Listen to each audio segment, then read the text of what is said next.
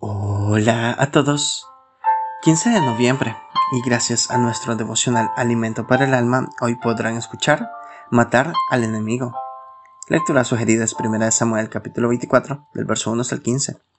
Su verso 12 nos dice, mi mano nos alzará contra ti. Parece que nunca pueden faltar personas que nos caen pesados o antipáticos, ¿no?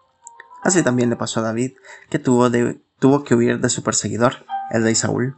El encuentro entre ambos se produjo antes de lo provisto por Saúl y de manera muy diferente a lo imaginado. Como David estaba en una zona montañosa, había por ahí muchas cuevas en las que él se podía ocultar con el grupo de hombres que lo acompañaba. Al llegar a esa zona, Saúl se metió en una de estas cuevas que resultó ser precisamente la que le sirvió a David como escondite. Imagínense la sorpresa. Vieron entrar justo de quien se estaban escondiendo.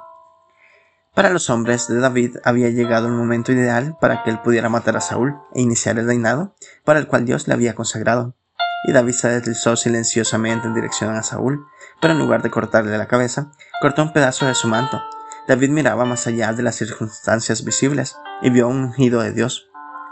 Por eso él rechazó tan enfáticamente la posibilidad de causarle algún daño a Saúl. David no desaprovechó la oportunidad para vencer a Saúl, sino que actuó de una manera muy distinta salió detrás de él a cierta distancia y lo llamó, mi señor, el rey. Y cuando Saúl se dio vuelta para ver quién lo estaba llamando, solo llegó a ver un hombre postrado rostro en tierra. ¡Qué ejemplo el de David! Es su reacción hacia esa persona desagradable, antipática, parecida a la de David. Devocional escrito por Marvin Duck en Bolivia. Mate, entre comillas, a su enemigo, haciéndose su amigo. Muchas gracias por escuchar.